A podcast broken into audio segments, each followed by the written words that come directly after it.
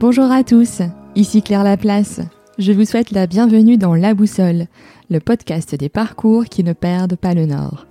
Dans ce podcast, je vous emmène à la rencontre des talents du nord de la France et désormais au-delà, à la rencontre de ceux qui, en France, innovent dans l'économie circulaire et le changement de nos modes de consommation.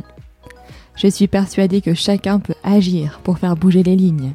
Alors, explorons ensemble les possibilités infinies de notre action. Comme à chaque fois, si vous aimez ce travail, dites-le moi sur Apple Podcast en attribuant à la boussole une note 5 étoiles et en laissant un commentaire. Pour cet épisode, je vous propose de découvrir Rizlet Jougleux, cofondatrice de Mutine, qui propose des solutions de nettoyage performantes et respectueuses de notre planète. Rizlen nous parle de son parcours, ses années chez McBride, son expérience indépendante, et enfin sa volonté de se lancer dans l'aventure de l'entrepreneuriat en créant Mutine. Avec Rizlen, pas de langue de bois, pas de greenwashing, mais un vrai souci de qualité et de respect pour l'environnement. Rizlen est passionnée par son métier, et vous le verrez, elle ne laisse rien passer. Pour elle, nous avons tous un rôle à jouer. Avec Rizlen, nous avons parlé d'audace, de sortir du cadre, d'engagement, de passion, de développement, de l'importance de s'entourer lorsque l'on entreprend et des défis de la création d'une entreprise en couple. Vous retrouverez dans les notes de l'épisode les liens vers Mutine ainsi que toutes les personnes et initiatives citées pendant notre échange. Je ne vous en dis pas plus et vous souhaite une excellente écoute de notre conversation.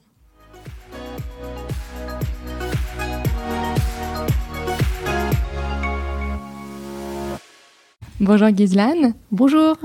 Je te remercie d'avoir accepté mon invitation dans La Boussole. Alors Ghislaine, tu as fondé avec euh, Romain, ton époux, euh, Mutine, qui euh, propose des produits ménagers qui sont complètement différents de ce qu'on peut trouver par ailleurs dans le commerce, qui sont à la fois biodégradables, composés à 95% d'ingrédients d'origine naturelle, qui ont une vraie démarche éco-responsable. Mais avant de, fonder Mutine, euh, tu as fait des études en chimie, si je ne me trompe pas. Est-ce que tu veux bien qu'on revienne un peu sur cette première partie de ton, ton parcours? Avec plaisir. Et, juste pour ton information, ça se prononce Rieslen. Rieslen, marocaine, D'accord. Ok. ça marche. Alors, hum, l'origine. Euh, donc, euh, j'ai déjà 40 ans depuis peu. Ouais. Et j'ai donc fait mes études à Lille 1. Et je suis diplômée donc d'un DESS de chimie de formulation. J'ai fait l'entièreté de mes études à Lille donc j'ai fait un DESS, une licence maîtrise de chimie, et euh, depuis donc 2004, j'ai commencé à travailler, et j'ai commencé donc à travailler notamment chez McBride. C'est un grand fabricant en fait de produits détergents et de cosmétiques européens, euh, chez qui j'ai occupé différents postes. D'accord. Oui, tu es resté quasiment 13 ans au final euh, chez McBride. Quasiment. Oui. Et qu'est-ce que ça t'a apporté cette expérience chez McBride? Beaucoup de choses, beaucoup de choses, puisque c'est quand même ma première expérience professionnelle. Mhm. Euh, je suis arrivée dans, dans, le monde industriel. J'ai commencé à travailler sur leur site de Moyau en France. Et euh, pendant cette période, ça a duré à peu près euh, un an et demi, euh, j'ai développé des produits lessiviels, des poudres lessivielles, des tablettes lave-vaisselle, des tablettes anti-calcaire, ce genre de produits. Et j'étais sur un site de production. Donc déjà, c'était génial de pouvoir voir. tu as le labo qui, était, qui se situait à, à 10 mètres de l'usine. Donc tu pouvais très rapidement voir bah, le résultat de, ce que, de, tes travaux de recherche au labo et ce que ça donnait directement en production. Et donc ça, c'était ma première expérience chez eux. Ensuite, j'ai été mutée sur leur site belge à Étainpuy, donc pas loin de la frontière mmh. euh, de Moucron, hein, pas loin. Et, euh, et là, j'ai occupé différents postes. Donc, j'ai encore travaillé quelques années en R&D. Ensuite, je suis passée au service commercial. J'ai occupé un poste de support technique et affaires réglementaires auprès de l'équipe commerciale. Et ensuite, j'ai fini aux achats. Donc, c'est vraiment une expérience dans une entreprise internationale qui m'a permis de toucher à différents jobs et euh, de voir un peu ben, différents, euh, je sais pas, euh, voilà, différents départements, découvrir euh, différents mondes, différentes façons de travailler. Donc c'était vraiment très très intéressant au niveau apprentissage pour moi. Et en fait, tu as ajouté différentes cordes à ton arc en plus de ton, ton, diplôme en fait en, chimie, quoi. C'est Carrément. Carrément, parce que je suis super curieuse et j'aime pas rester dans une zone de confort. Donc dès que j'ai fini d'apprendre, dès que j'ai l'impression c'est vraiment mon impression quand j'ai le feeling. Je sens que voilà un poste, j'ai acquis, j'ai acquis les différents, les différentes connaissances, compétences. J'ai besoin d'apprendre autre chose et mhm. j'ai toujours été curieuse. Et pour une chimiste super extravertie, j'ai envie de dire. Donc pour moi, c'était super facile de passer du labo au service commercial et, et c'était très enrichissant. D'accord, c'est qu'on aime bien nous mettre des fois dans des, dans des petites cases, euh, voilà, et, finalement, euh, bah, toi, à chaque fois, euh, tu, tu, sors, tu sors du cadre pour aller apprendre de nouvelles choses. Totalement, totalement. Et, pour autant, c'était pas gagné au départ, hein, parce qu'on m'expliquait bien que ma place, elle était en R&D et que je rentrais pas forcément dans le moule des gens de la R&D. Et euh, mon idée, c'était pas de changer. On peut, je peux pas me changer. Je suis mhm. qui je suis. Et donc, euh, l'idée, c'était de se dire, OK, bah, je vais découvrir d'autres choses. Et pourquoi pas apporter ma compétence euh, de chimiste au sein du service commercial. Parce que ça sert de savoir de quoi on parle quand on vend. Tout à fait. C'est important. c'est vachement important. Et, et, et, donc, à l'époque, pour, pour la petite histoire, ils ont créé un, un poste pour moi. C'est-à-dire que j'ai poussé la porte du directeur commercial et je lui ai expliqué, voilà, aujourd'hui je suis en R&D, je développe des produits, mais je vois pas la finalité. Et parfois on a des super produits qui se vendent pas. Alors comment je peux faire pour aider euh, demain? Parce que euh, euh, voilà, j'aime vendre, j'aime présenter mes produits et euh, je veux défendre mes produits en face des clients.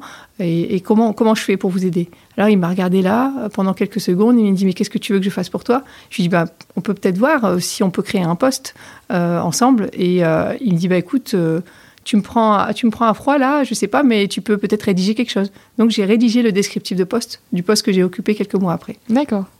Ah, c'est fou ça. Ouais, c'était super.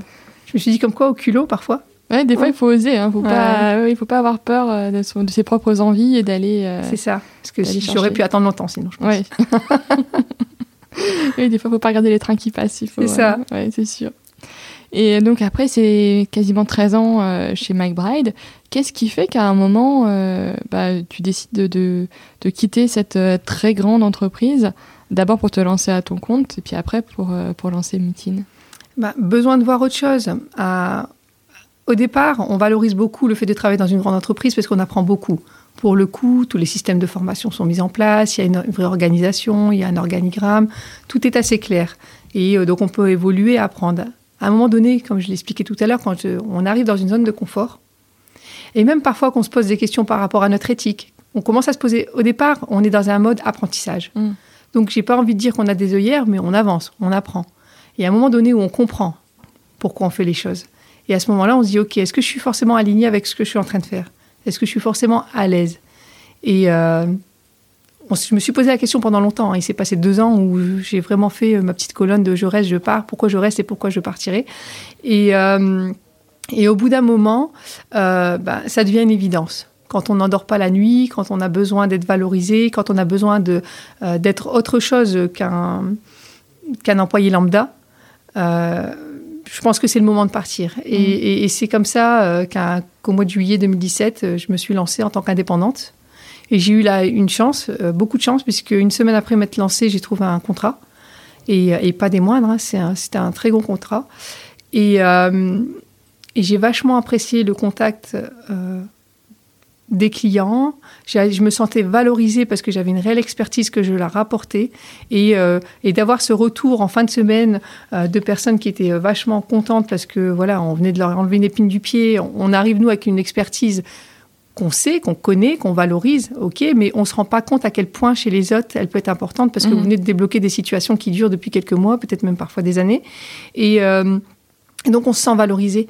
Et, et, le fait en fait d'être indépendante, de travailler avec différents clients, eh bien, euh, moi, je me nourris en fait de toute cette valorisation, de, toutes ces, de tous ces retours, et même quand ça va pas, quand on me fait un retour en me disant bon ben voilà, on aurait peut-être espéré que ça se passe de telle et telle manière, je le prends, euh, je le prends très très bien et je m'améliore et je suis toujours là en fait, euh, voilà. Mm. J'ai cette valorisation en fait qui, qui, arrive en fin de semaine, en fin de projet, et, c'est vachement, c'est un moteur pour moi en fait. Oui. Et qu'est-ce qui fait que donc de cette fonction d'indépendante, finalement, tu t'épanouis, tu as des contrats qui arrivent, peut-être même pas beaucoup de prospection à faire, j'ai l'impression. Pas du tout. pas du tout, parce qu'en fait, j'ai eu un premier contrat pour lequel j'ai passé un coup de fil et coup de chance, ils avaient besoin de quelqu'un. Ensuite, ça a été que de la recommandation. Hmm. Je travaille, je travaille exclusivement que sur recommandation. D'accord. Et euh, comment t'es venue l'idée de lancer euh, Mutine? Pendant ces expériences, justement, parce que j'ai commencé à travailler avec différentes typologies de, sociétés. Euh, des très grandes sociétés internationales qui m'ont envoyé, euh, je veux dire, au bout du monde pour gérer certains projets, comme euh, des, des, des start-up françaises ou des distributeurs français. avec tous des attentes complètement différentes, mais avec un constat pour moi qui était assez évident je le savais avant, mais c'était encore beaucoup plus euh, marqué euh, pendant cette période d'indépendance euh, de consultante. Aujourd'hui, quand on veut développer des produits écologiques, quand on veut consommer éco-responsable, quand on veut nettoyer, je veux dire, de manière éco-responsable, on nous renvoie forcément, je vais grossir un peu le trait, mais vraiment pour être clair, on nous renvoie forcément et à 30 ans. Alors, on a une partie des, marketing qui vont renvoyer le consommateur à, à une époque voilà, de, nos grands-parents. On va mhm. vous donner une brosse et un savon. Et on va vous demander euh, le dimanche de préparer votre lessive tout seul, ou bien de prédétacher, ou bien, euh, je veux dire, de, de pré-tremper ou de frotter plus fort. On va, demander, on va vous demander de faire des efforts et on vous dira aujourd'hui que ben, tout est dans vos mains. Si vous voulez améliorer la situation, euh, je veux dire, de la planète, l'écologie, on commencera d'abord par vous faire culpabiliser de consommer ou, ou de prendre, voilà, d'acheter un produit tout fait. Et après, on vous dira, bah, tout est entre vos mains. Donc, vous devez accepter une perte de confort. Euh, vous devez augmenter euh, la charge mentale parce qu'on en parle aujourd'hui. Enfin, enfin, on en parle et on se rend compte en fait que bah, parfois on nous pousse à l'augmenter cette charge mentale. Vous avez cette euh, voilà cette partie, certaines marques qui vous poussent à ça et d'autres qui vont qui vont manquer d'ambition manquer d'ambition parce qu'on va vous proposer des produits également bah, tout fait. Mais c'est. Euh, j'ai pas envie de dire c'est ni fait ni à faire, mais ils vont, ils vont pas au bout des choses. On réduit mhm. l'écologie aujourd'hui à la naturalité. Alors on suppose qu'un produit qui est 100% naturel, c'est un produit écologique, ce qui est complètement euh, faux. Un produit écologique, c'est un produit qui vous permet euh, de faire utilité, d'en avoir une utilisation écologique. Et ça, on pourra en, parler après. Mais ce constat était évident. Il y avait un constat de manque d'ambition, parce que je le sais, pour certains que j'ai accompagnés, il y a des technologies dans la chimie du végétal qui permettent de pousser des, efficacités, qui évitent aux consommateurs de faire des concessions entre euh, bah, l'efficacité et son confort. Mhm.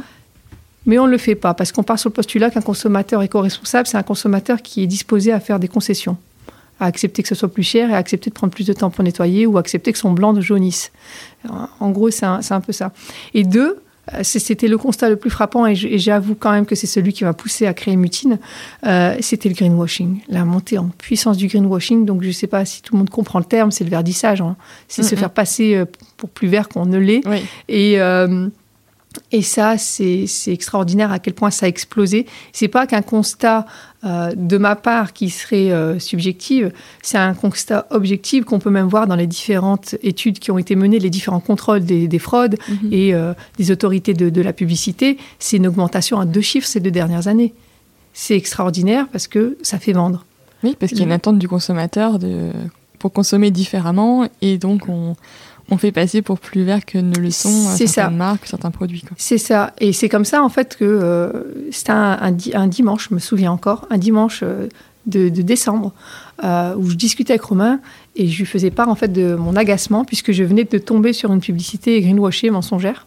Et je dis, mais j'en peux plus. Franchement, Romain, je n'en peux plus. Il m'agace parce que ça passe en plus comme une lettre, euh, je veux dire, à la poste. Ça passe facile et personne ne dit rien.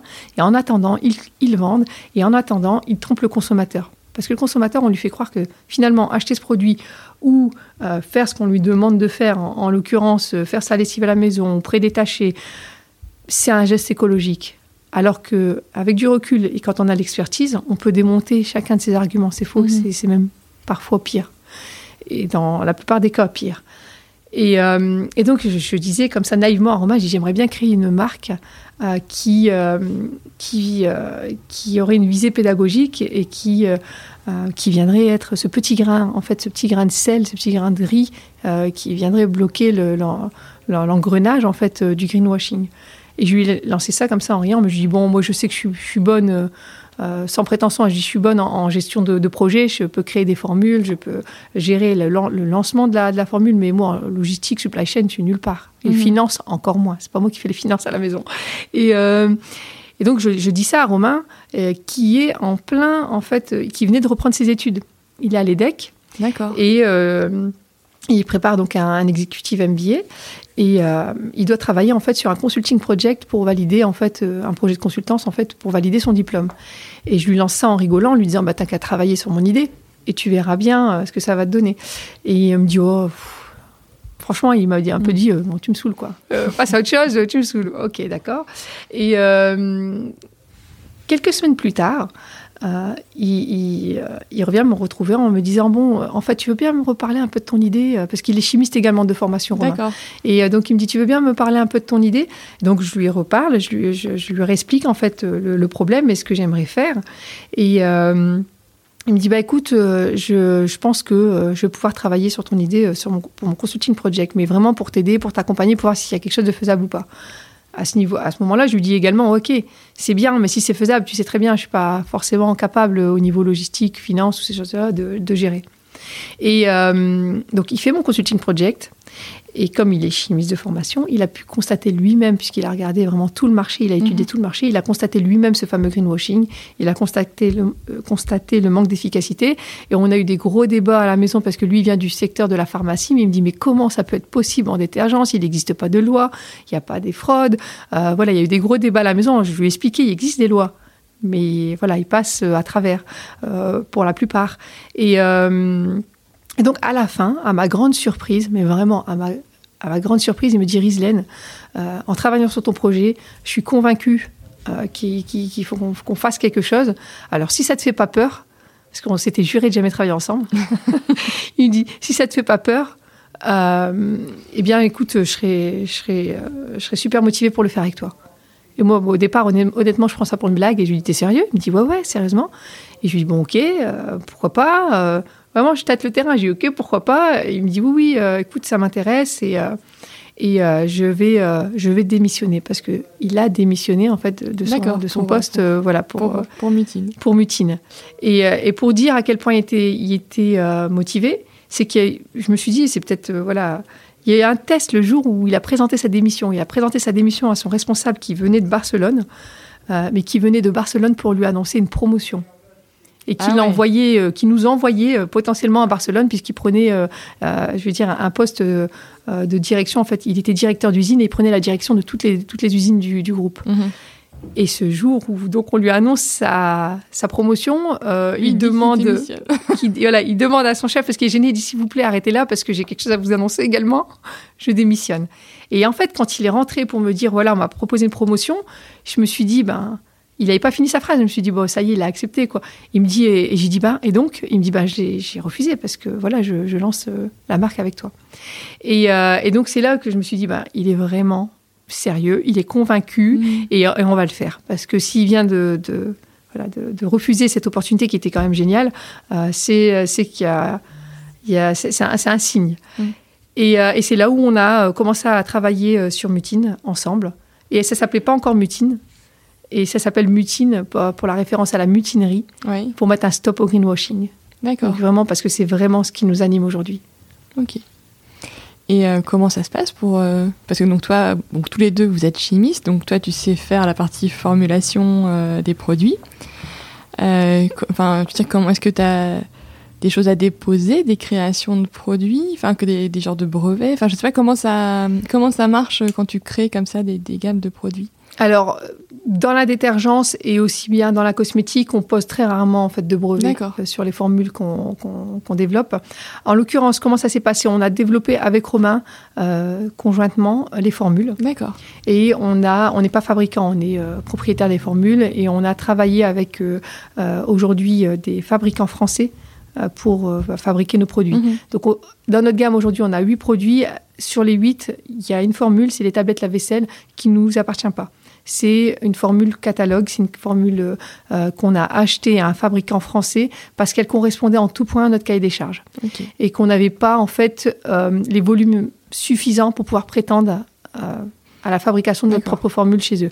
en attendant, comment on a travaillé, c'est qu'aujourd'hui on se travaille, on se, pardon, on se partage les tâches.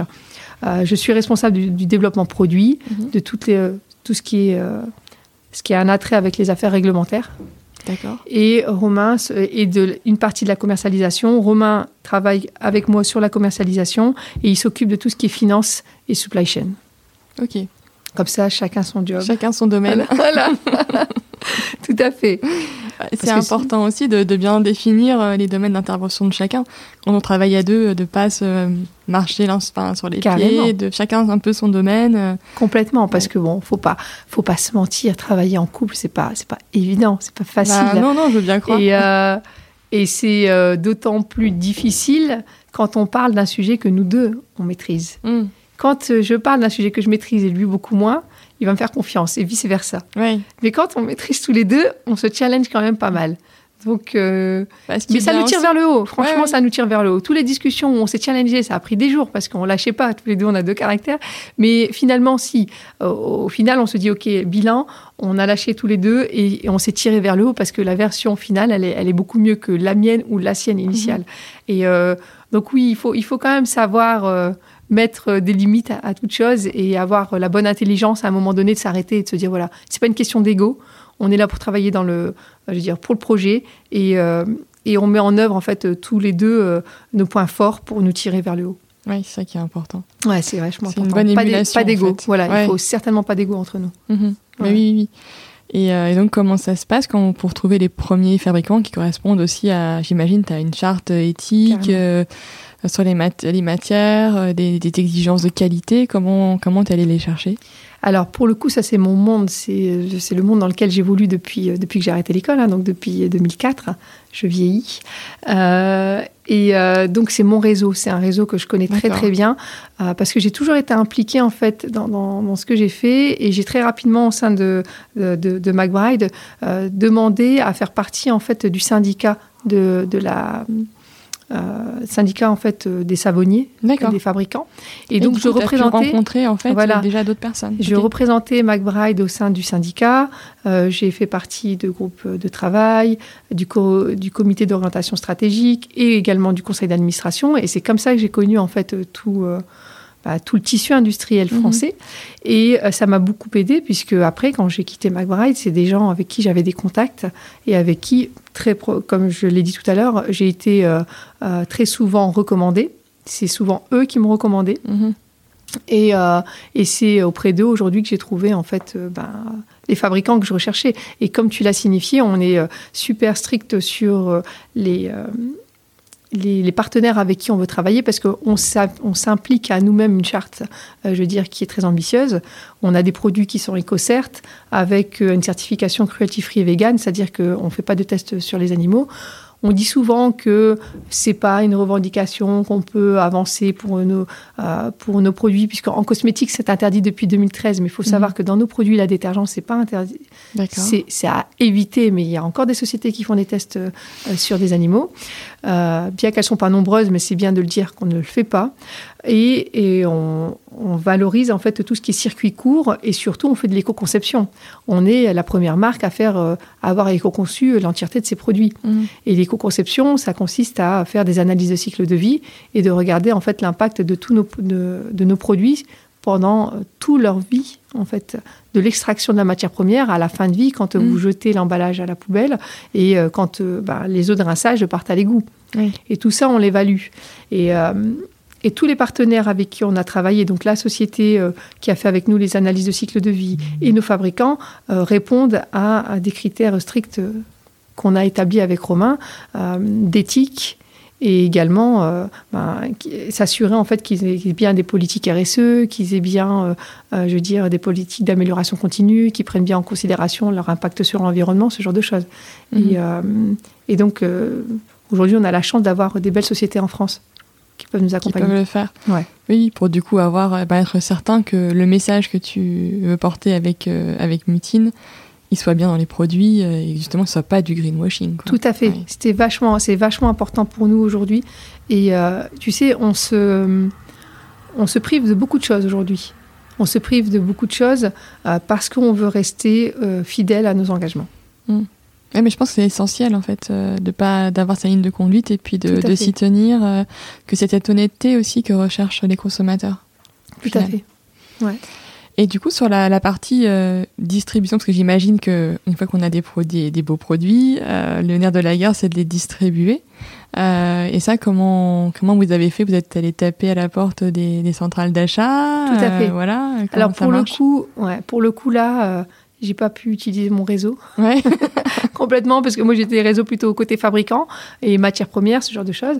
Euh, mais là, sur les distributeurs, effectivement, écoute, on, a pris notre téléphone, on a pris nos mails, euh, on a contacté des personnes sur LinkedIn, on a, on a passé un milliard de coups de fil pour pouvoir rencontrer des gens. Et euh, l'idée, donc Mutine, on souhaite distribuer Mutine aujourd'hui dans les réseaux spécialisés bio. D'accord. Et, pas, pas en, magasin en GMS, qu'on appelle la grande distribution. Et également sur notre site internet. Mhm. Alors, pour ce qui est des réseaux euh, bio, euh, donc comme tu l'as dit, on, frappe aux, portes des centrales d'achat. Ici en local, eh bien, écoute, on a fait magasin par magasin. Oui, je crois que es chez, vous êtes chez BBG, je pense. C'est ça, voilà, on est chez BBG, euh, La Belle Vie, mhm. et euh, on est euh, dans pas mal de magasins Biocop de la région également. Et donc ça, on les remerciera jamais assez de nous avoir mis le pied à l'étrier, mhm. parce que honnêtement, on peut pas se dire qu'il n'y a pas eu de soutien local. Il y a eu une écoute, une, et, et en même temps, bon, notre produit est arrivé et, et répondait à une attente des consommateurs. C'est des produits qui sont éco-conçus, on n'a pas réduit euh, l'écologie euh, à la naturalité, et en plus de ça, on a des produits, puisque je ne l'ai pas dit tout à l'heure, mais on a des produits les, plus, les produits écologiques les plus efficaces du marché. On a des produits qui sont aussi efficaces que les leaders que tu trouves en grande distribution. Mm. Et ça, on ne fait pas que de le dire, on est sur le poids de la preuve. Tout ce qu'on dit, on veut pouvoir le démontrer. On a fait, des, on a fait tester nos produits dans des laboratoires indépendants et ces laboratoires indépendants euh, ont conclu que nos produits étaient au niveau de ces leaders du marché. Et c'est avec ces tests-là qu'on a frappé à la porte de chacun de ces distributeurs en disant voilà, aujourd'hui, pour vos consommateurs et ce qu'on appelle nous les consommateurs, mmh. euh, on a développé des produits ambitieux qui leur permettent ben, de faire un geste pour l'environnement, avoir un geste éco-responsable, tout en évitant de leur demander un compromis. Oui tout simplement. Et, euh, et, donc, il y avait une certaine attente. Mhm. Alors, il y a le côté local qui a aidé, il y avait l'attente, donc ça a aidé à ce qu'on rentre assez rapidement dans le, dans le Nord. On, on, a lancé en plein confinement, faut pas l'oublier. Oui, que ça nous a vachement handicapés.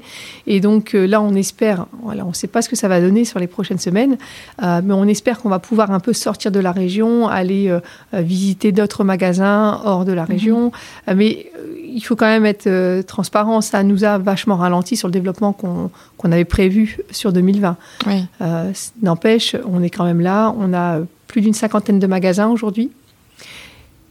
Quelques-uns hors, euh, hors région. Mhm. Et on est également vendu sur notre site internet. D'accord, ok. Et des plateformes comme, comme Casidomi, par exemple, c'est des choses que vous regardez ou pas forcément alors, c'est quelque chose qu'on n'a pas encore envisagé. D'accord. Pour l'instant, euh, on n'a pas encore envisagé ce genre de plateforme, pour être totalement transparent. D'accord. Ouais.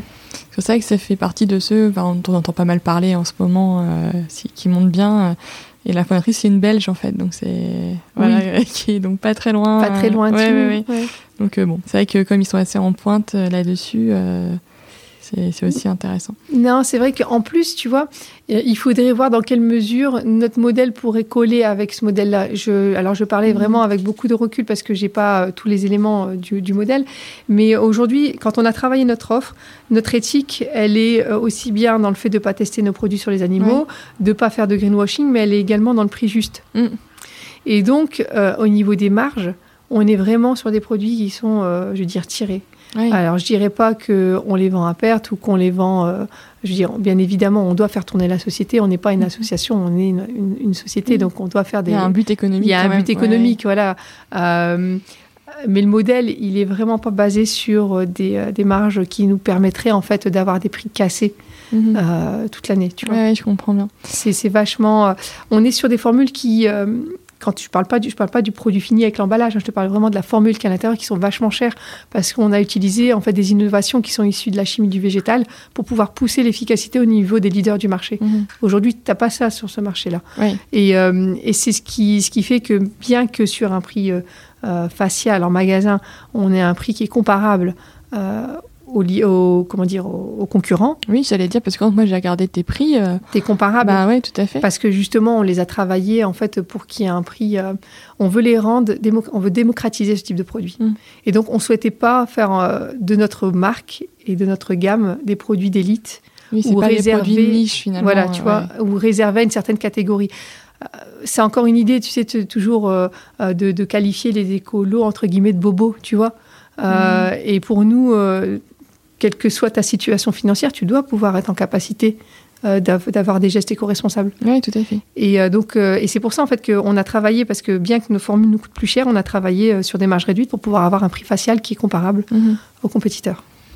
Oui, mais certain. Et est-ce que tu, as la sensation que, tu vois, tout ce qui s'est passé autour du coronavirus, les confinements, et la façon dont ça a pu faire évoluer les consommateurs dans leur mode de, d'achat, dans leur la, conscience de l'impact euh, qu'à titre individuel on peut avoir sur l'environnement, sur la planète. Est-ce que pour toi, tu penses que ça peut être aussi des, vecteurs d'activité euh, enfin de, pour, euh, pour Mutine? Alors, définitivement, il y a eu un impact. Mm.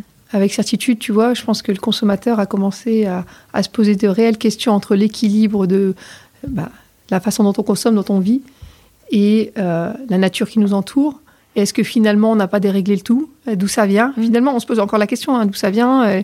voilà, moi je suis pas de ceux qui font partie de la qui qui déploient des théories du complot, ce genre de choses, pas du tout. Mais à un moment donné, tu te poses des questions effectivement. Est-ce que ce c'est pas notre consommation à outrance qui a poussé à ça? Et aujourd'hui, le consommateur a un rôle à jouer. Et de manière factuelle, regarde, je, je, je vais revenir aux chiffres, et après, c'est peut-être parce que j'ai un esprit scientifique, mais quand on a fait nos analyses de cycle de vie, ce qu'on a démontré, c'est que je peux développer un produit éco-responsable. Mais si au bout du bout, le consommateur dose mal, utilise sa lessive, je veux dire, à des températures euh, excédant 40 degrés, mhm. euh, surdose, utilise trop d'eau chaude, ce genre de choses, bah, ça, va, ça va avoir un impact sur l'environnement qui est extraordinaire.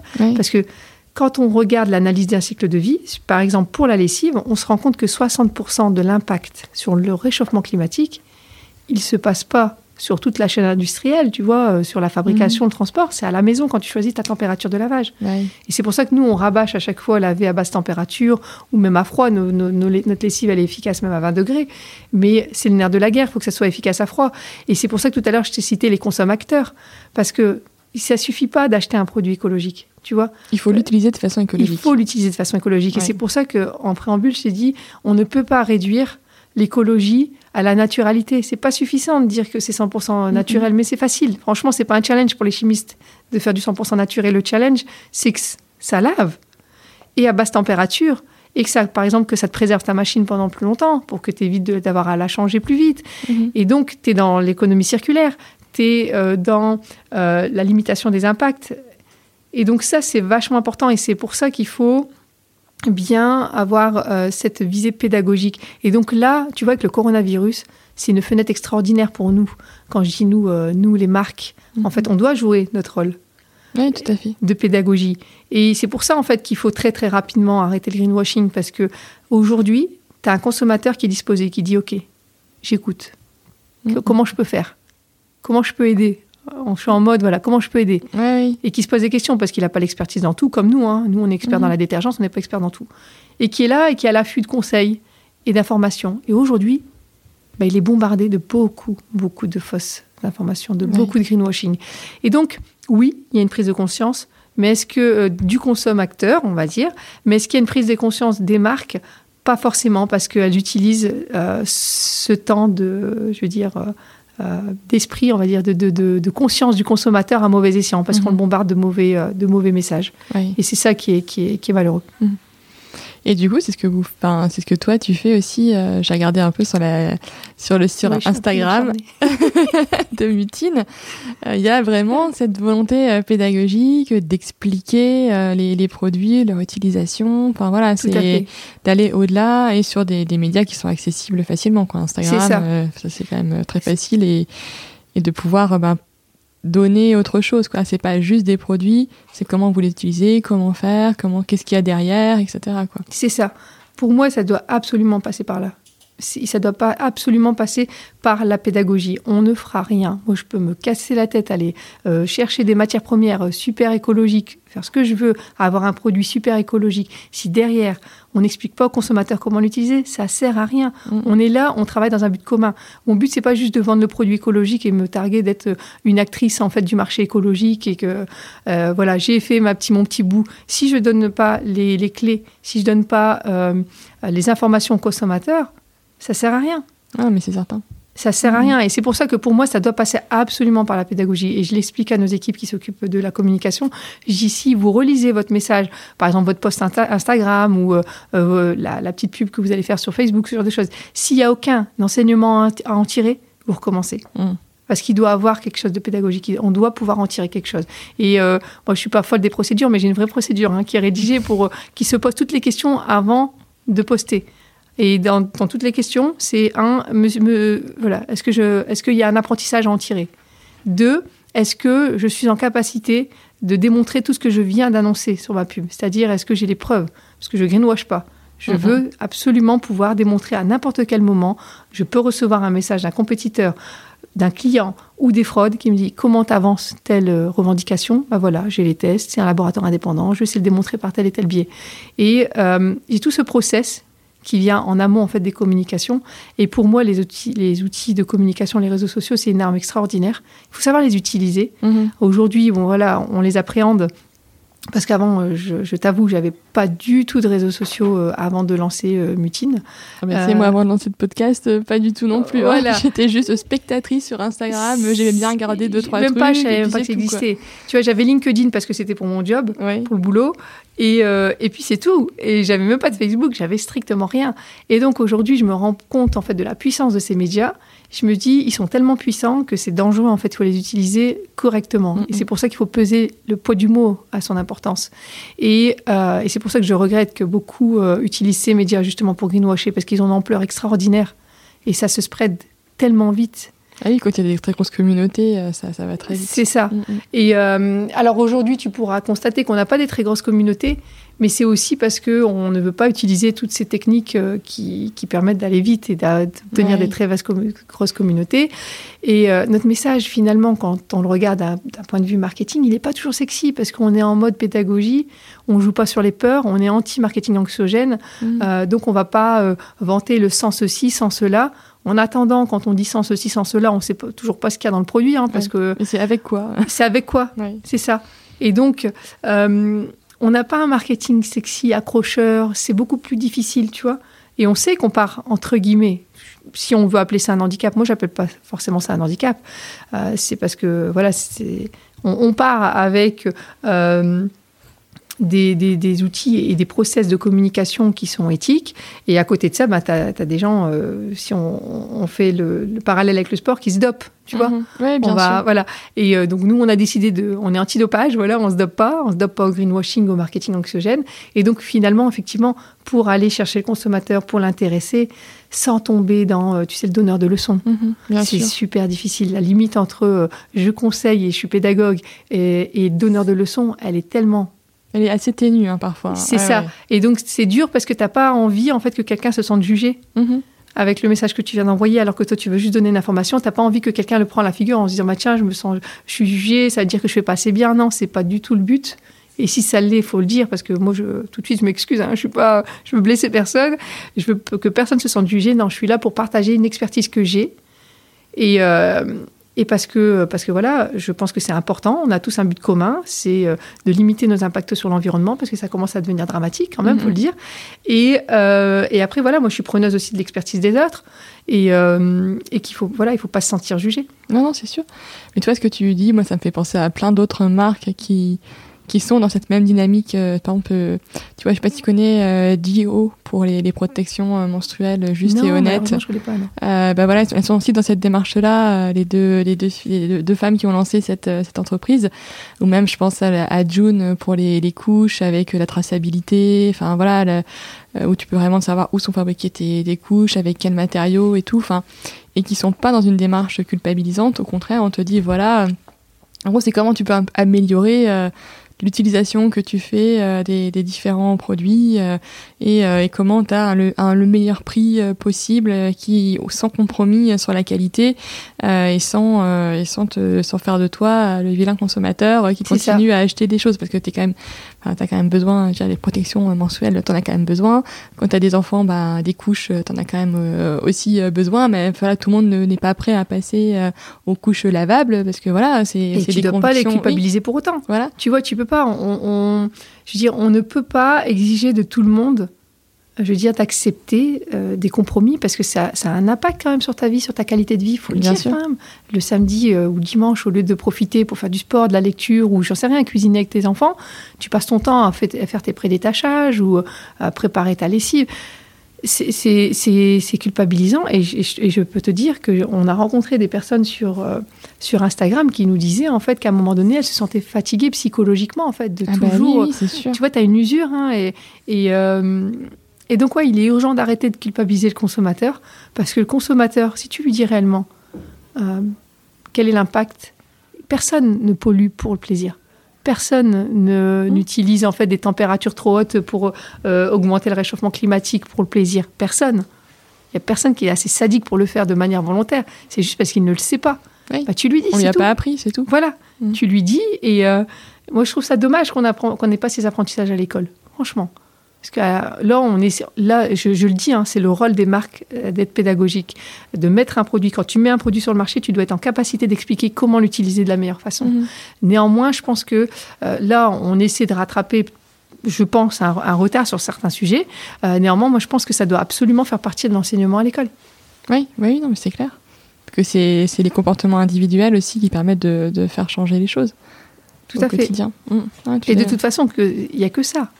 Ah, mais oui, oui. c'est un plus un plus un plus un. Tout seul, tu n'y arriveras pas. Non, non, c'est clair. Donc, euh, non, on, est, on, doit tous euh, y mettre euh, du sien. Et je voulais aussi revenir sur un aspect de la, création d'entreprise. c'est quand je suis arrivée, ben voilà, tu étais avec Romain, avec votre, votre mentor, coach de Haut Défi. Et donc, c'est vrai que Mutine, donc, vous êtes chez Haut Défi et aussi lauréat du réseau Entreprendre.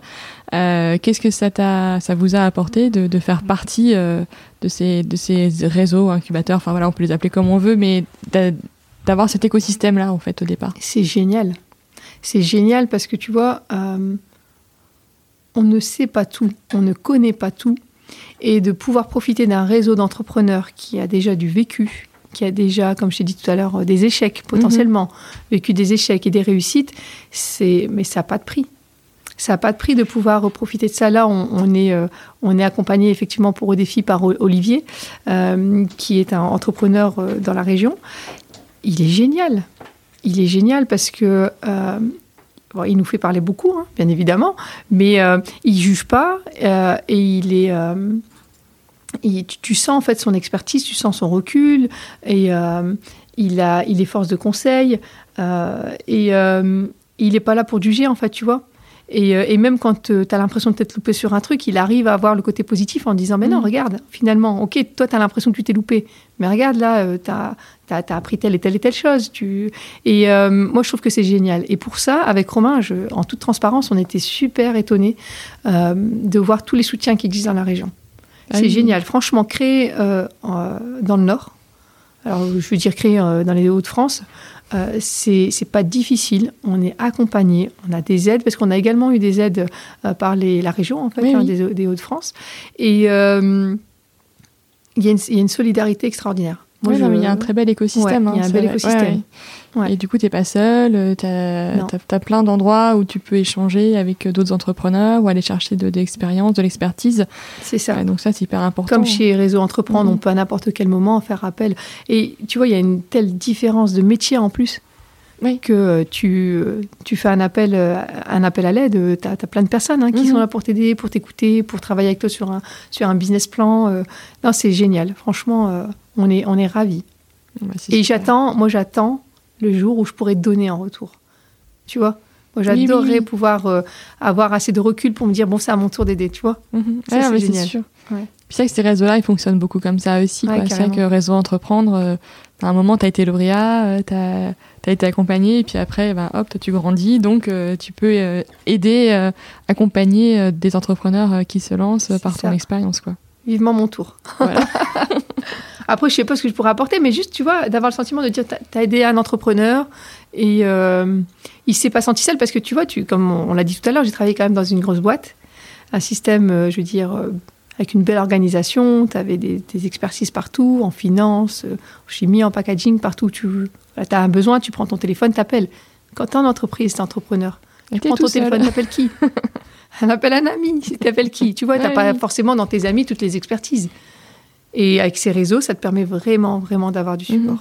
Oui, non, mais je pense que c'est essentiel euh, pour lutter contre la solitude de l'entrepreneur. Voilà, même si vous êtes à deux, euh, bah, des fois, ça fait du bien d'avoir quelqu'un qui a un regard euh, différent et qui n'est pas forcément, on va dire, pas, pas de relation affective avec le projet d'entreprise, les produits et tout. On a la tête dans le guidon, il hein, faut le mm. dire. On est dedans et en plus, comme tu le dis, on est conjoint. Donc, c'est bien d'avoir ces, ces, ces, regards extérieurs. Ouais. Et tu parlais, tu sais, du, du, packaging. En plus, moi, je trouve que le packaging est super beau. Enfin, tu vois, c'est pas... Parce que des fois, tu dis, bon, allez, les produits euh, écolo, machin, bon, euh, le truc, c'est toujours vert. C'est ça. c'est vrai, c'est du vert avec un petit peu de jaune, foncé, clair, et voilà. Et là, c'est pas du tout ça. Les couleurs, elles sont super jolies. Enfin, voilà, il y a un, un, vrai beau travail sur le packaging. Merci, ça me fait plaisir parce que euh, dès le départ, j'ai interdit le vert. Ah, c'est vrai, hein, parce que pour moi, le vert, c'est la couleur du, c'est la couleur du greenwashing. Tu vois, mais regarde, euh, on va prendre 10 secondes pour réfléchir. Pourquoi tu mets du vert dans une lessive? Pourquoi? Ça sert à rien. Elle, Ça lave pas plus. Non, non, c'est sûr. Tu vois Et donc, si, es éco, si tu, tu, tu formules ta, ton produit de manière éco-responsable, pourquoi tu mets le colorant? Alors que le colorant, il a bien subi, euh, je veux dire, une transformation quelque part. Il a été transporté. Il y a une empreinte CO2. ça sert à rien. Pourquoi t'en mets?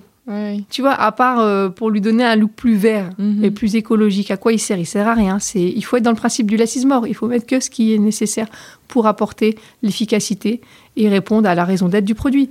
Et donc mettre du vert, moi j'ai jamais compris pourquoi on met du vert. Ça sert à rien. C'est juste pour euh, maquiller, c'est habiller la mariée, comme on dit, euh, maquiller la mariée.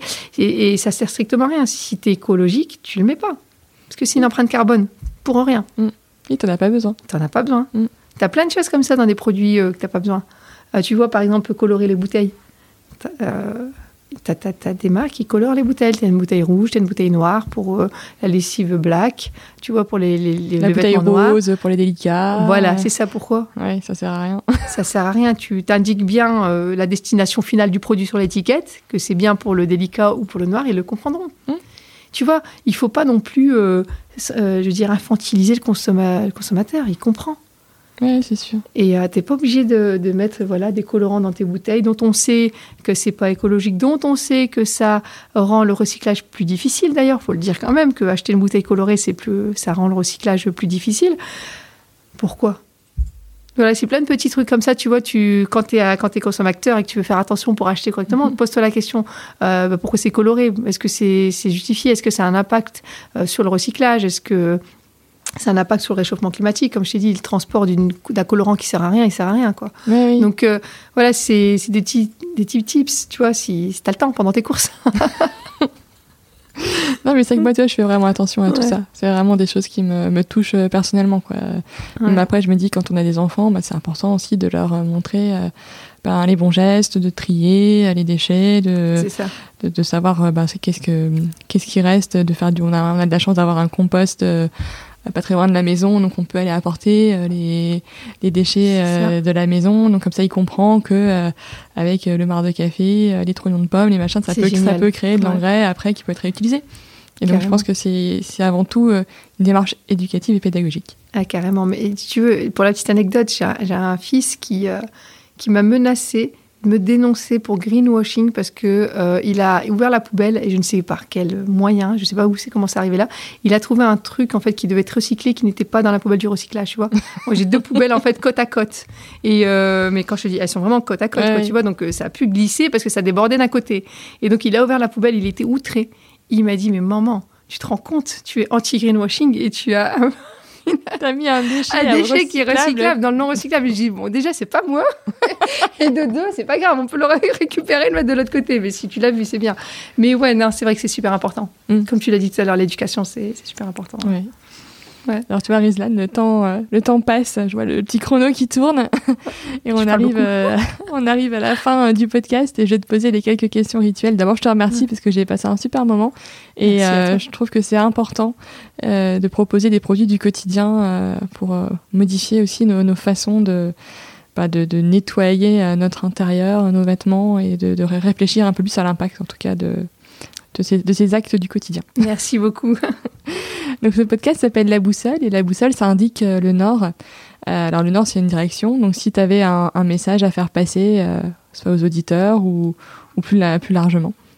Bah, aux auditeurs, c'est ne culpabilisez pas, faites ce que vous pouvez au, au quotidien pour limiter vos impacts et, et, apprenez en fait, soyez curieux parce que c'est en étant curieux qu'on tend l'oreille et qu'on apprend à, changer nos gestes du quotidien parce que seul on n'y arrivera pas. Et voilà, passer d'un mode consommateur à consommateur. Mm. Comprenez en fait que on a tous un rôle à jouer.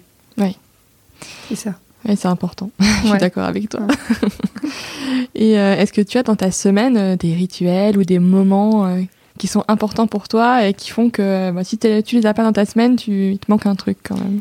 Le sport le matin. Oui. Je me lève un peu plus tôt pour faire allez, c'est pas beaucoup, hein, mais c'est ma petite demi-heure de, de hit le matin qui me, qui me fait du bien. Mm-hmm. Et quand, euh, comme par exemple aujourd'hui, je ne le fais pas. Ça te manque. Voilà, c'est ça. Et moi, tu vois, je suis une, grande euh, lectrice. Euh, alors, est-ce que tu aurais un, un, livre à me recommander? Ah, malheureusement, je ne lis pas. En tout ah. cas, pas assez. Non, ça, c'est un vrai problème. Je, je lis des, des, magazines scientifiques parfois. Euh, mais euh, non, je n'ai pas ce plaisir. Euh. Ou, un bon, ou un, un, bon film ou une bonne série. Un truc ah, série. Alors, par contre, série, j'adore. Le Bureau des légendes. Ah oui, j'adore cette ah, C'est génial. Ouais, je suis fan, moi. Voilà, t'adhères. Et enfin, est-ce que tu aurais quelqu'un à me recommander pour euh, un futur invité pour le podcast? Oui, alors c'est euh, une personne qui est de la région, qu'on a rencontrée sur Instagram et qui est géniale. C'est euh, la créatrice de chez Dame Jeanne Co. Elle s'appelle J. Roubela. Et écoute, elle est pétillante, elle est pleine d'énergie et elle commercialise en fait sur son site pas internet pardon sur son Instagram des, des, produits de seconde troisième main en fait c'est de la brocante D'accord. Euh, et, donc, euh, elle est euh, dans de l'économie circulaire. Et elle, est, elle est vachement dynamique, elle est super intéressante. Ah, ok, ben, je retiens. Ah, merci beaucoup, Rizlan. Merci pour Merci à toi. À très bientôt. Avec plaisir.